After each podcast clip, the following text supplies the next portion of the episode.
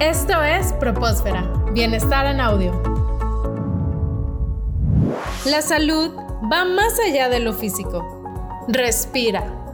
Solo aquí, en Propósfera es muy importante acudir a un profesional que sepa sobre, sobre estos temas, ¿verdad? Sobre nutrición. Pero, ¿cuál es tu opinión sobre la gente que dice, oye, pues voy a consumir puros licuados? Licuado de plátano, licuado de frutas, licuado que se encuentra alguna receta. ¿Cuál sería tu opinión al respecto? La malinformación va a ser algo que siempre nos va a estar bombardeando, ya sea en redes sociales, internet, periódicos, revistas, anuncios, lo que sea. Entonces, mi recomendación sí es acudir con un profesional de la salud, un nutriólogo, que les va a ayudar a guiarse. Las dietas siempre van a estar de moda, siempre está ahorita la dieta que del licuado, que la del jugo de apio. Entonces, entonces, realmente es, está perfecto si desayunas un jugo, no sé, de apio, pero la idea es que tu dieta en todo el día sea balanceada. ¿Qué significa eso? Desayunar a lo mejor el licuado de apio, ¿no? O el jugo verde. Comer como colación una manzana. A lo mejor en la hora de la comida una sopa de verduras, un arroz, quinoa, papa, el cereal que quieran y una proteína animal. Si ya el paciente es vegano, pues bueno, ya se personaliza eso. Y a lo mejor en la la colación de la tarde unas palomitas. Tres tazas es una buena ración de palomitas como cereal y en la noche una ensalada de atún. La idea es que siempre estemos comiendo y no es prohibir cereales, no es prohibir eh, ninguna familia, solamente es comer sano y que esté saludable el plato que estamos viendo y que tenga un porcentaje. Más o menos siempre es la proteína de la palma, que sea del tamaño de la palma de tu mano. Si vamos a consumir verduras, más o menos es una taza y es lo que cabe en un puño y en cuanto a cereales, igual es un puño. Yo hay veces que mando más verduras de lo normal, pero porque hay veces que en el desayuno a lo mejor solamente desayunaron proteína o un sándwich o no desayunaron o no, a lo mejor un licuado de plátano, pero les faltó la verdura, que es la fibra que también necesitamos. Y me gustaría también que nos dijeras un poco más sobre estos riesgos de iniciar hábitos que pensamos que son saludables, pero realmente no son tan saludables como el, ah, bueno, voy a bajar de peso, entonces voy a comer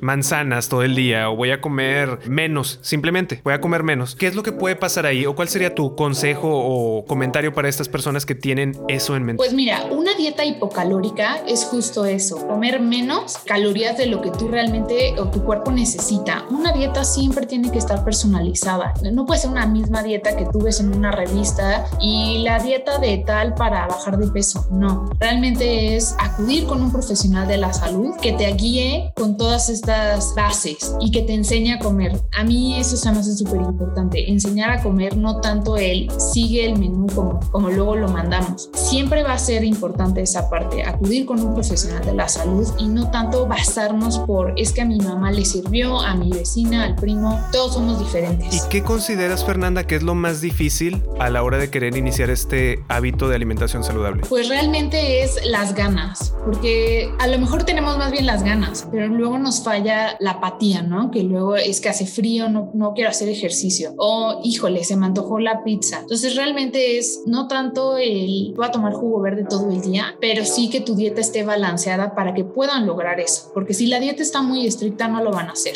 no van a aguantar más de dos días tomando licuados o no comiendo carbohidratos. Ahorita está muy de moda la dieta keto y esa dieta no es para todos, realmente el cuerpo necesita energía, es una dieta que tiene pura proteína, con grasa, no tiene carbohidratos, entonces sí he tenido algunos pacientes también como nutrióloga que se me desmayan y me dicen es que me mandó mi tío esta dieta y pues realmente no me funcionó. Entonces tengan nada más cuidado. Claro, y a fin de cuentas es dar dos pasos atrás en vez de avanzar, ¿no? Es tener una frustración porque ni estoy avanzando en mi objetivo y al contrario me estoy sintiendo peor cuando debería de hacerte sentir mejor una alimentación saludable. Y me gustó mucho lo que mencionaste también de, de la actividad física, porque la actividad física es otro de los hábitos que las personas quieren tener como sus propósitos de año nuevo, pero igualmente hay que seguir ciertos procedimientos, ciertas, ciertas precauciones para que esta actividad sea saludable y no caigamos en un exceso. Pero me gustaría primero que nos hablaras un poco sobre la importancia de la actividad física para las personas que quizá todavía no, no lo toman como un propósito, pero pues ya están con esa idea en, en la mente.